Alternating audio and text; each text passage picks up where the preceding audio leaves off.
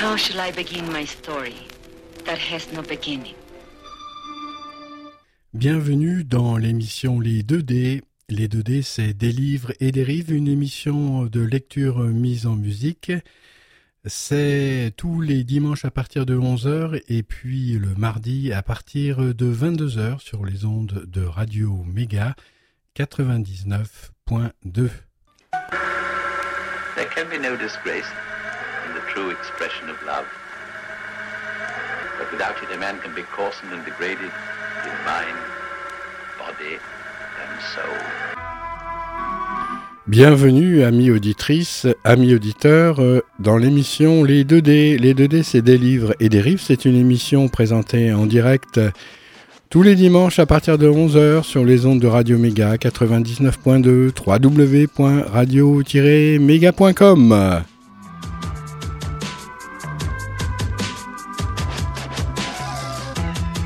Oh bah j'ai bien fait de venir, sinon c'était l'émission de la semaine dernière qui passait.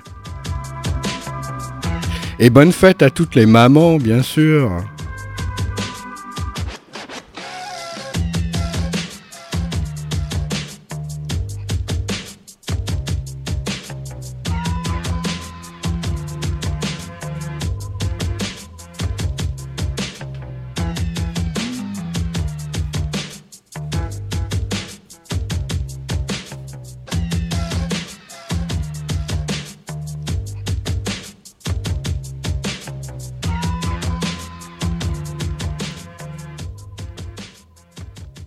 Il pleut, il pleut, bergère, rendre tes blancs moutons.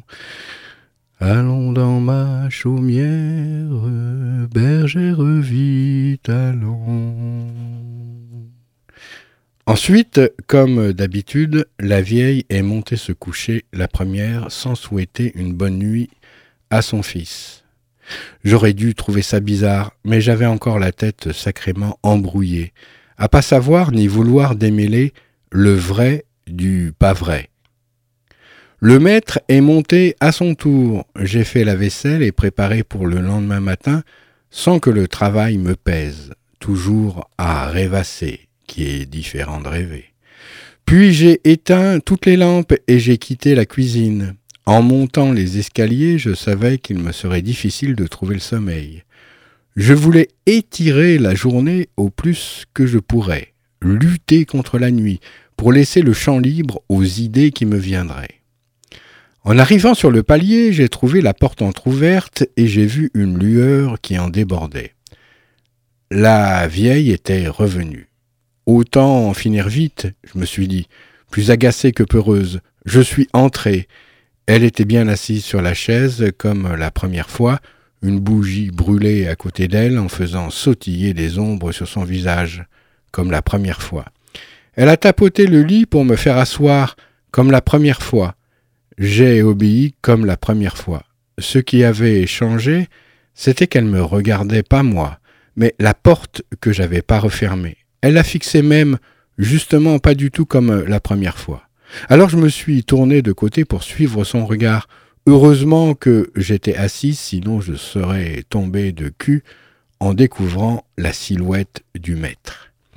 Il a refermé la porte derrière lui et s'est avancé. Une fois qu'il a été devant moi, il s'est baissé en plissant les yeux. On aurait dit qu'il voulait être certain que c'était bien moi qui étais sur le lit. La vieille a levé un bras en l'air et l'a laissé retomber euh, sur une cuisse, comme si elle donnait le signal de départ. Déshabille-toi, a dit le maître sèchement. Mon cœur s'est arrêté de battre. J'ai bien cru qu'il allait jamais repartir, et même que ça m'aurait pas gêné qu'il reparte pas, et que je m'endorme là, pour que tout soit fait et vécu avant d'avoir été, pour que ce qui se déroulait dans cette chambre existe jamais. J'ai fait semblant de ne pas comprendre. Le maître a retiré sa veste et l'a accrochée sur un montant du lit, il attendait en regardant maintenant la vieille. Fais ce qu'on te demande, elle a dit. Je peux pas faire ce que vous me demandez. Et pourquoi tu pourrais pas? Je peux pas, j'ai répété. Le maître est revenu à moi. Il s'est de nouveau penché avec un drôle de sourire. Je vais t'aider si tu n'y arrives pas toute seule, il a dit. J'ai levé le bras pour me protéger. Je me suis mis à crier que je voulais pas faire ce qu'il disait, qu'il n'avait pas le droit, qu'il y avait plein de saletés qui m'encombraient la gorge, qui remontaient et descendaient sans vouloir sortir par un bout ou par un autre. Obéis sans discuter, alors craché la vieille. D'un bond, je me suis reculé à l'autre bout du lit, contre le mur, la tête dans les mains, et je criais toujours. Je veux pas, je veux pas, je veux pas. Tu vois bien qu'il faut que je t'aide, a dit le maître. J'ai senti le matelas qui pliait sous mon poids. J'ai pivoté face contre le mur, je pleurais, et je criais en même temps qu'il n'avait pas le droit de me toucher. Puis j'ai fermé les yeux et je me suis bouché les oreilles pour plus les entendre, pour pas m'entendre, pour que ça s'arrête, qu'il disparaisse, que je remonte sur le dos de la jument et qu'Edmond me prenne la main et qu'on parte loin. Pendant un moment, j'ai cru que ça avait fonctionné. Je me suis arrêté de crier. J'entendais plus rien. J'ai rouvert les yeux, découvert mes oreilles, pendant qu'ils avaient eu pitié ou que j'avais rêvé. Vas-y qu'on en finisse. La voix de la vieille m'a transpercé. J'étais maintenant incapable de crier. Je me suis mise à prier Jésus, Marie, Joseph et tous les saints de me venir en aide, n'importe qui, de faire disparaître le maître et la vieille, ou même de me faire disparaître. Mais il n'y en a pas un qui a levé le petit doigt, comme à chaque fois que j'avais eu besoin d'eux dans le passé. C'est là que j'ai compris que le diable, lui, il vient sans qu'on ait besoin de l'appeler.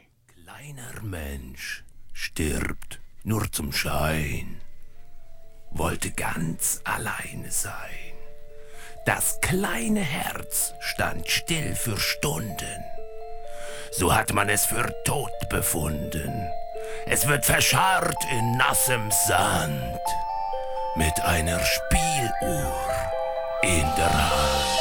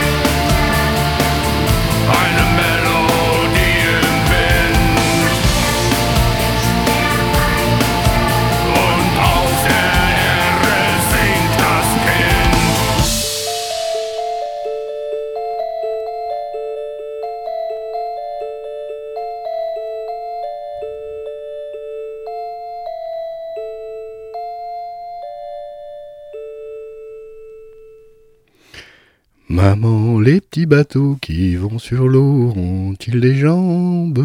Mais oui, mon gros bêta, s'il n'en avait pas, il marcherait pas. Le maître a posé ses grosses mains sur moi. J'ai essayé de lui échapper en me faufilant. Il m'a rattrapé par une cheville en me tirant vers lui. J'ai cru que ma jambe se séparait du reste de mon corps. Je me suis remis à crier. C'était bien le diable qui se tenait derrière moi, qui m'agrippait de force par les hanches en me soulevant pour que je me tienne à quatre pattes. Ensuite, il a relevé ma robe, il a glissé une main entre mes jambes et il a arraché ce qui le gênait pour faire ce qu'il avait décidé. Arrête de te débattre, ça sert à rien, sinon je vais t'en faire passer l'envie. J'ai regardé par côté la vieille d'un air suppliant. Elle bougeait pas un cil, pendant que le diable en personne me fouillait avec un doigt. J'ai crié encore plus fort, tellement il me faisait mal, puis il a retiré son doigt. Je l'ai entendu euh, farfouiller dans mon dos. Pendant un moment, j'ai cru qu'il me laissait tranquille. J'ai essayé de me dégager, mais il m'a rattrapé par les fesses pour me redresser comme un morceau de viande sur un billot. Il s'est collé à moi et j'ai senti son machin dans l'arrêt de mes fesses. Il poussait pour forcer le passage tellement bien que je me suis retrouvé la tête coincée entre les barreaux du lit. Je tentais de l'empêcher d'aller plus loin avec mes mains entre les jambes qui pouvaient même pas l'atteindre. Vous me faites mal, arrêtez, je vous en prie. Faites pas ça, je vous en prie. Je vous en prie, faites pas ça. J'ai mal, je gueulais. Il poussait en soufflant comme un bœuf. Il s'en foutait que je gueule, qu'il me faisait mal. Je crois même que ça l'excitait encore plus. La vieille était toujours sur la chaise, elle récitait des paroles que je comprenais pas. C'était de la douleur supplémentaire qu'elle reste là sans rien faire, alors qu'elle devait bien imaginer ce que j'endurais. Je savais pas ce qui me faisait le plus souffrir entre la douleur, le dégoût et la honte. Et puis le maître s'est retrouvé dans moi, entièrement planté dans moi. Il s'est arrêté de bouger d'un coup, j'avais plus de voix. J'étais rendu au-delà de ce que je pouvais supporter.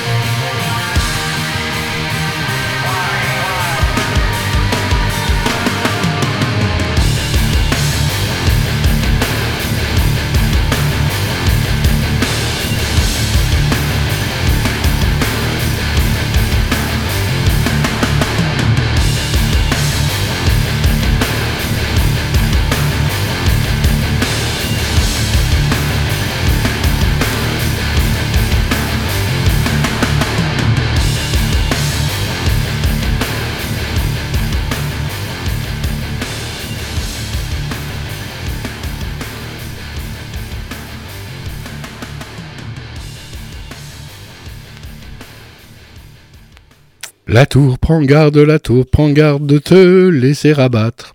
J'irai me plaindre, j'irai me plaindre au duc de Bourbon. Va donc te plaindre, va donc te plaindre au duc de Bourbon. Petite salope, tu t'es bien foutu de nous, il a dit sur un ton plein de haine.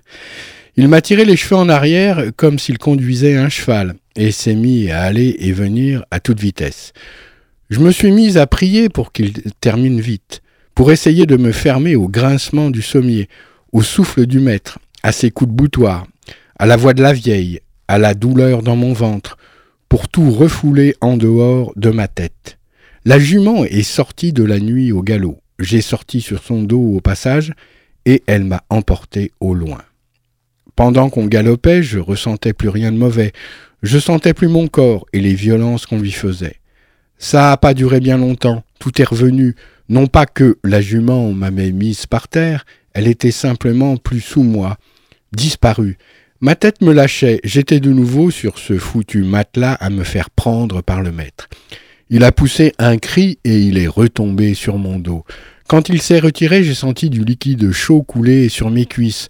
Je savais ce que c'était, et ce qui me dégoûtait par-dessus tout, c'était que ça venait de lui et que je ne pourrais jamais me laver assez pour m'en débarrasser complètement. Je bougeais pas, je me sentais sale, dégoûtante, encore moins que du rien.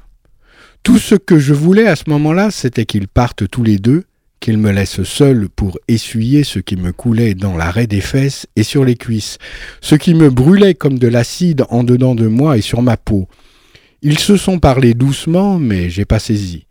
Catin, a dit tout fort la vieille pour que je l'entende bien. Comme si c'était pas suffisant. Je me suis pas retourné, je les ai entendus sortir de la chambre.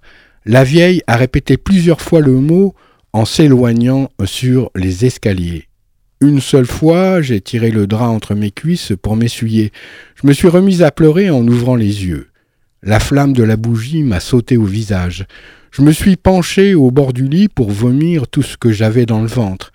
Quand j'ai plus rien eu à vomir, j'ai mis un doigt dans ma bouche pour que euh, continuait de sortir ce qui était entré dans moi, ce que j'avais pas pu essuyer, ce qui était resté accroché, ce que je croyais pouvoir vomir et que je sentais toujours là.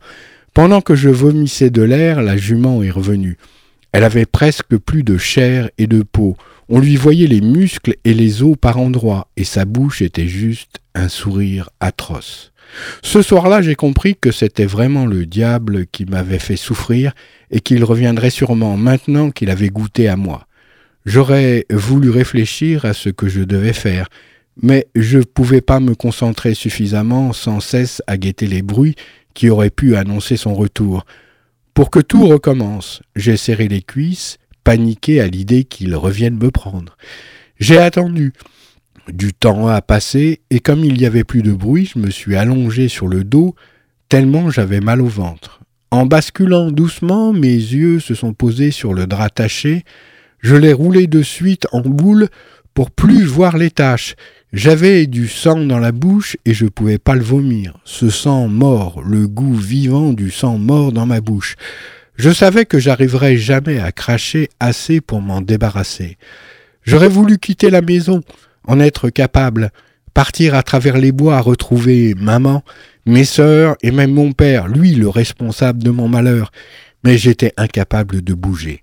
Si seulement j'avais pu remuer un peu, je serais allé tuer le maître et la vieille. Mais si je savais pas comment le faire, j'aurais essayé avec le couteau d'Edmond, peut-être même avec mes mains, rien que mes mains, mais je pouvais pas bouger.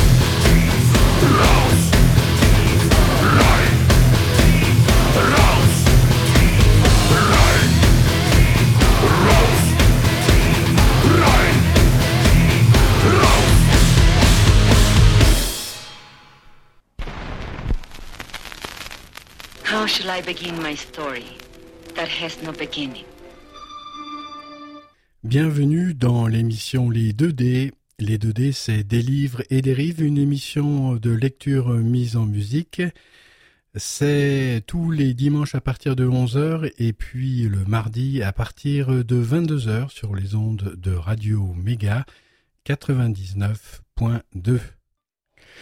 C'était un homme qui s'appelait Davy. Il était né dans le Tennessee.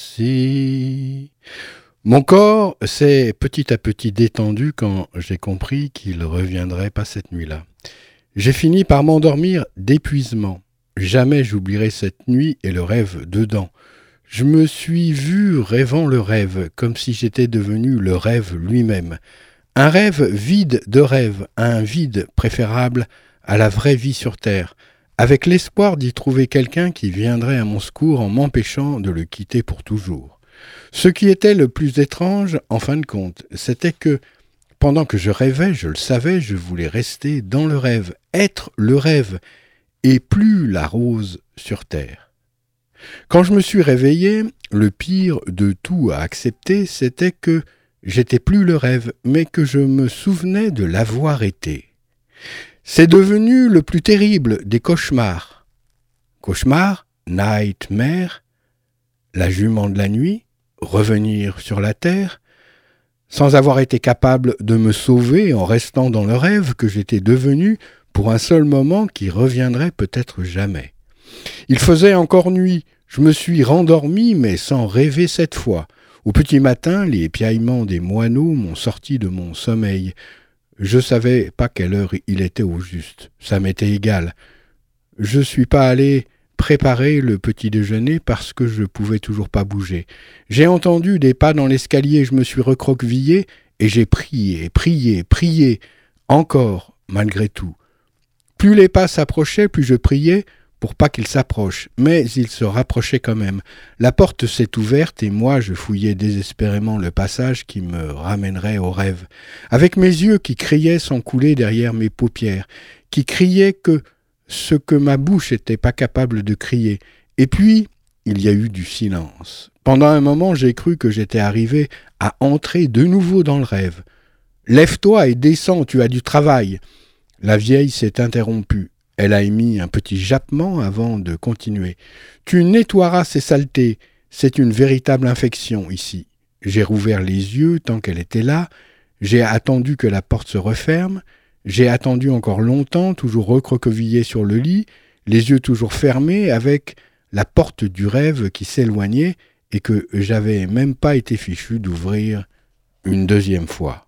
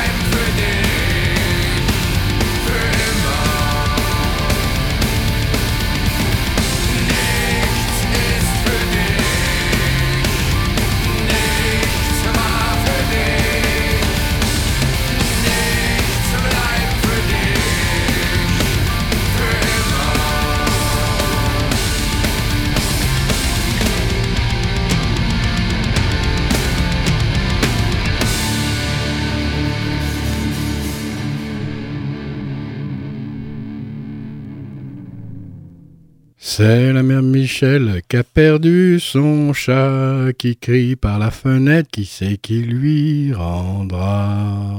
Edmond. Elle s'est pointée dans l'écurie pendant que je m'occupais d'Artémis. Quand je lui ai demandé si elle voulait caresser la jument, son visage s'est éclairé de partout. Elle s'est approchée de moi. J'ai pris sa main pour la poser sur la robe d'Artémis. Elle s'est laissée faire. Je l'ai pas lâchée. Bon Dieu. C'était comme si je caressais moi-même la jument, que je sentais euh, ce que euh, sentait la petite main que je voyais plus. Je lui ai proposé de monter sur le dos d'Artémis. Elle m'a regardé comme si je venais euh, de dire une ânerie. Quand elle a compris que c'en n'était pas une, l'or a gagné du terrain dans ses yeux. Je l'ai aidé à enfourcher la jument. Bon Dieu. J'ai vu les bouts de peau que j'avais jamais vus avant. Bon Dieu de bon Dieu. Les griffes se sont enfoncées encore plus profond. J'ai tourné la tête, mais j'ai pas résisté longtemps. C'était beau de la voir chercher son équilibre et ça faisait mal en même temps. Elle regardait droit devant, bien concentrée. Ses petites fesses rondes roulaient sous la robe, et ses épaules penchaient d'un côté et puis de l'autre en cadence. Chacun de ses mouvements était aussi fluide que de l'eau contournant un rocher. De temps à autre, elle me jetait un regard, et dans ce regard, il y avait tous les merci du monde. Je ne sais pas ce que le mien disait. Au bout d'un moment, j'ai regardé ma montre. Je m'en voulais de rompre le charme, mais je voulais pas qu'on nous surprenne. Elle s'est laissée glisser. Bon Dieu, sa robe s'est encore relevée. J'ai pas regardé ailleurs. Je l'ai attrapée par la taille. J'avais pas envie de la reposer au sol. Je savais même pas qui était suspendu à l'autre. Je voyais plus la gamine qu'elle était en vérité. Je voyais une petite femme que je tenais pour lui prouver que j'étais capable de la protéger rien qu'en la maintenant en l'air le temps que je voulais sans effort. Bon Dieu. La mousse et la terre mélangées, malgré moi. C'était pourtant le même bonheur que je tenais, je le jure. Rose, elle a dénoué un fil que j'avais enroulé depuis le drame. La terre a fleuri. Je sais plus combien de temps je l'ai gardé en l'air. Ce dont je suis sûr, c'est que j'ai jamais pu prononcer son prénom. J'en crevais d'envie, mais si je l'avais fait, je l'aurais fait disparaître, j'en étais sûr. Bon Dieu. Alors j'ai fermé les yeux. Elle était toujours là quand je ferme les yeux. Je voudrais être aveugle. Un aveugle peut pas faire de mal à imaginer ce qu'il voit plus en vrai. Plus en rien bouger si j'étais vraiment aveugle. Bon Dieu, elle serait toujours avec moi, Rose. Personne arrivera jamais à la rendre moins jolie, même pas eux. Quand son visage se plie de soucis, il était toujours plein ce charme qui rattrape les sourires morts qu'on lui devine. Ceux qui savent rien de la beauté pourront pas s'empêcher de pas la voir et moi de la regarder. Chacun à sa place. Bon Dieu. La beauté, ça s'empêche pas. C'est quelque chose que les hommes ont pas eu le choix de pas inventer pour lui vouloir de bien ou du mal. Moi, c'est que du bon que je lui veux. Je crois bien. J'ai essayé de regarder ailleurs, au début en me cachant derrière la fumée de ma cigarette, aussi pour masquer l'odeur de la terre. Je jure que j'ai essayé. Rien à faire. J'ai beau aller ailleurs qu'où elle est, elle me suit quand même partout. Pas juste elle, mais ce qu'elle est aussi en dedans qui l'a fait devenir plus qu'elle-même, et elle le sait même pas. Enfin, je crois pas encore qu'elle le sait vraiment. C'est une femme. Leur mystère, c'est pas une chose qu'on peut expliquer, nous les hommes, juste tenter de s'en approcher. Je crois qu'elles naissent toutes sans le, avec le savoir de ce mystère qu'elles ont au fond d'elles, qui nous bouscule le sang, d'abord grossièrement comme du tissu brut qu'elles travaillent à faire la robe de mariée. Ce qu'elles attendent, en fin de compte, c'est de mélanger le pouvoir du sang alors qu'on veut juste posséder le leur. On n'a pas les mêmes égoïsmes, mais on peut s'en faire un même nœud au cœur. C'est avoir que veulent les hommes, les femmes, c'est pouvoir. On fait rien pour, et elle tout. Bon Dieu, je peux, moi, quand je suis aveugle.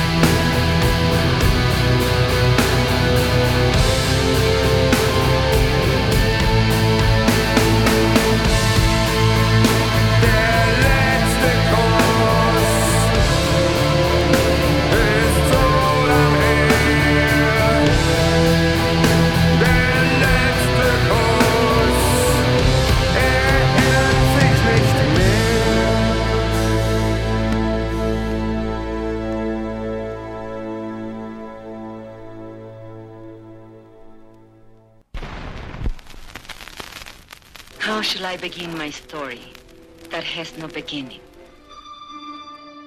Bienvenue dans l'émission Les 2D. Les 2D, c'est Des livres et des rives, une émission de lecture mise en musique. C'est tous les dimanches à partir de 11h et puis le mardi à partir de 22h sur les ondes de Radio Méga 99.2. Maman, tu es la plus belle du monde. Onésime. Il écouta les aboiements s'éteindre lentement, délaissa ensuite le chemin pour la forêt, puis s'assit sur une souche morte aux allures de crâne fossilisé. Onésime, c'est le père, donc, de la jeune fille qui a été vendue à ces sinistres personnages, au maître et à la vieille. Il attendu longtemps, ne pouvant se résoudre à rentrer chez lui sans la main de Rose, sa fille, dans la sienne, sans même porter la parole de sa fille. Il avait promis à sa femme de revenir avec elle, et il ne ramenait rien qui pût témoigner que son voyage n'avait pas été vain. Il ne savait pas mentir, il avait promis, leur couple n'y survivrait pas. Si face à l'adversité il reniait cette promesse faite à cette femme, qui ne lui avait jamais appartenu, mais à qui il savait avoir appartenu un jour, cette femme dont il conservait au plus profond de lui la trace de la première séduction, et peut-être bien la seule, même maladroite, celle qui avait fait déjouer son cœur en lui brûlant le sang. Le maître de forge se prenait pour une espèce de dieu capable de décider du sort de sa fille, juste parce qu'il était bien né et qu'il avait payé un prix, il avait clairement menacé Onésime et sa famille entière. Jusqu'où était capable d'aller un tel homme?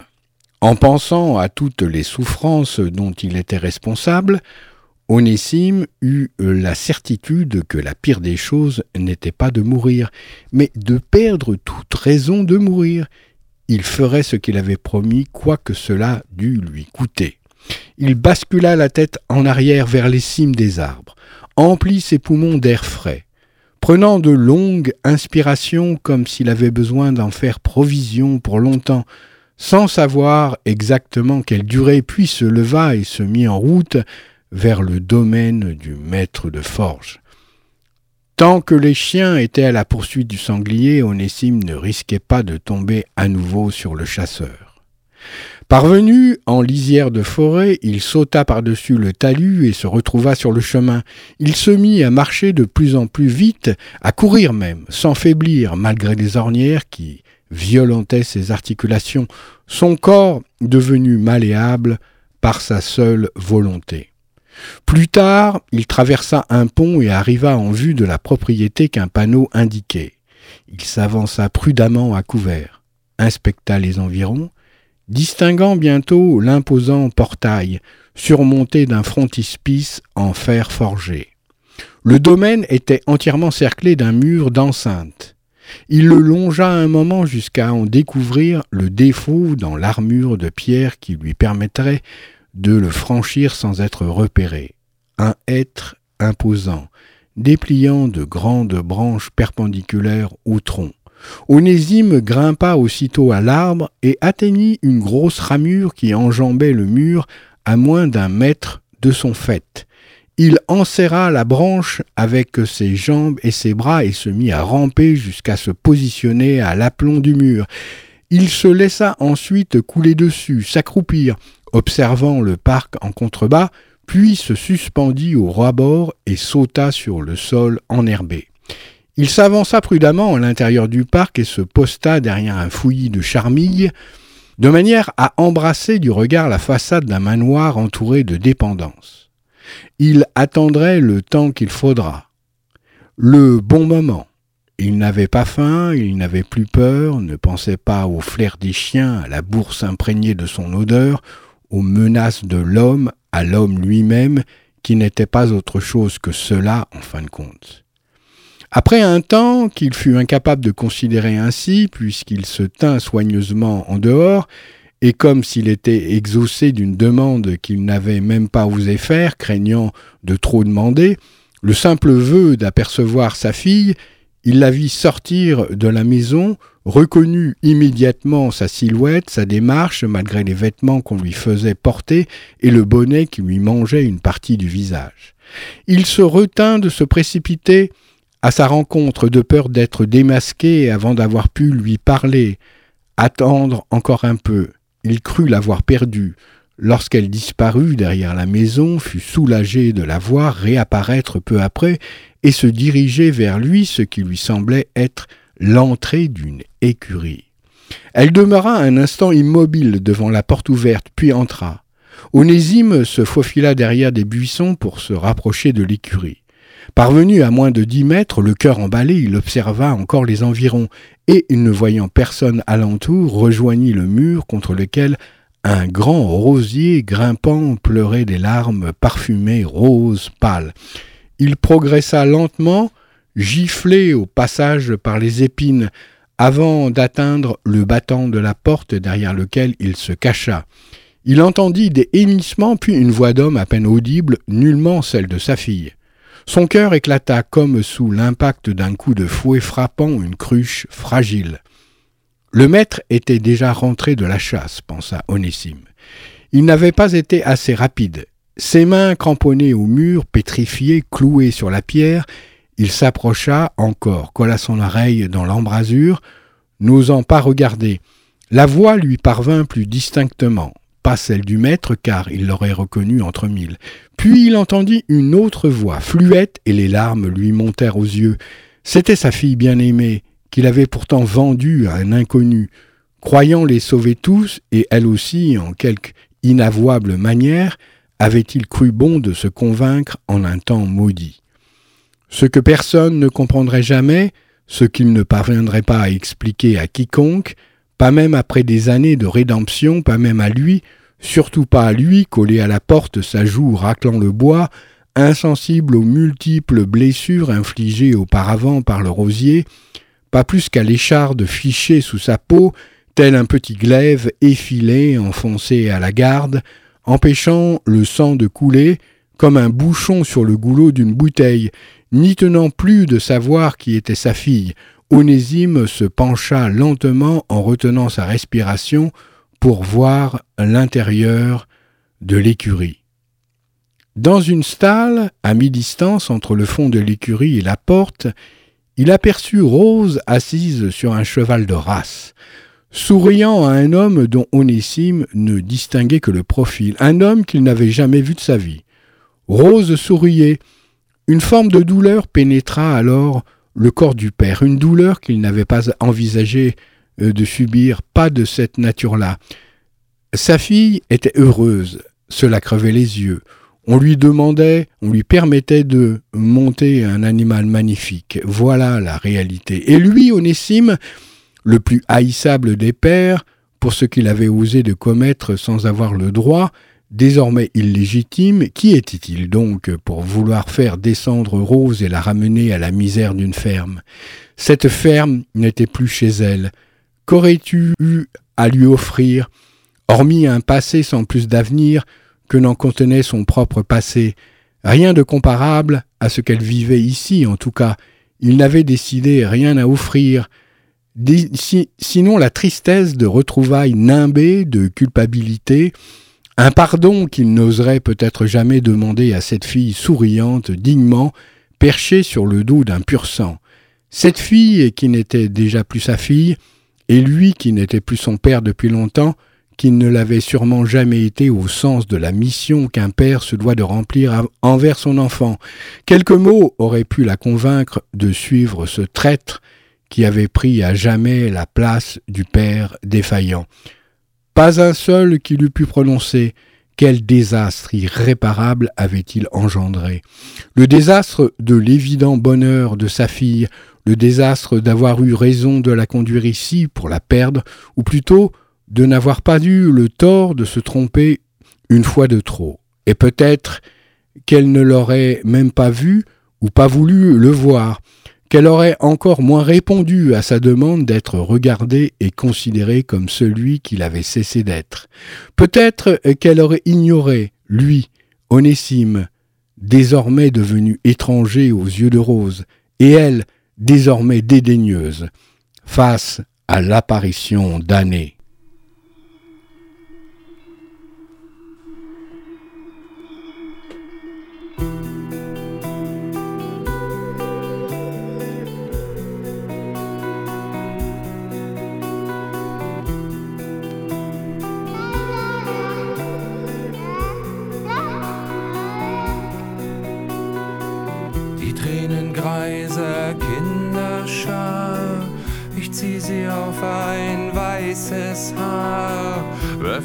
Werf in die nasse Kette und wünsch mir, dass ich eine Mutter hätte. Keine Sonne, die mir scheint, keine Brust hat Milch geweint. In meiner Kehle steckt ein Schlauch, hab keinen Nabel auf dem Bauch.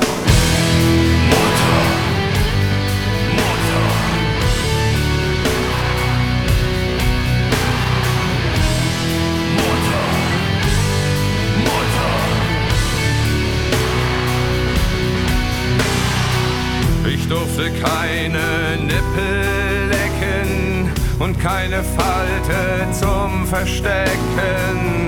Niemand gab mir einen Namen, gezeugt in Hast und ohne Samen. Der Mutter, die mich nie geboren, hab ich heute Nacht geschworen, ich werde dir eine Krankheit schenken und sie danach im Verlust versenken.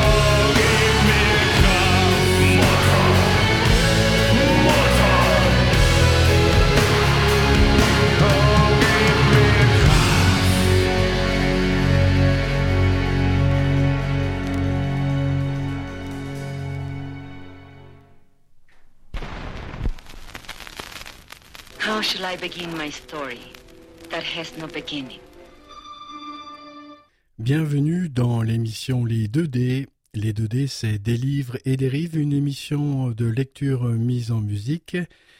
C'est tous les dimanches à partir de 11h et puis le mardi à partir de 22h sur les ondes de Radio Méga 99.2.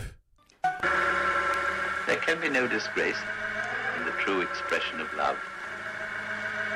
But without it, a man can be coarsened and degraded in mind, body, and soul.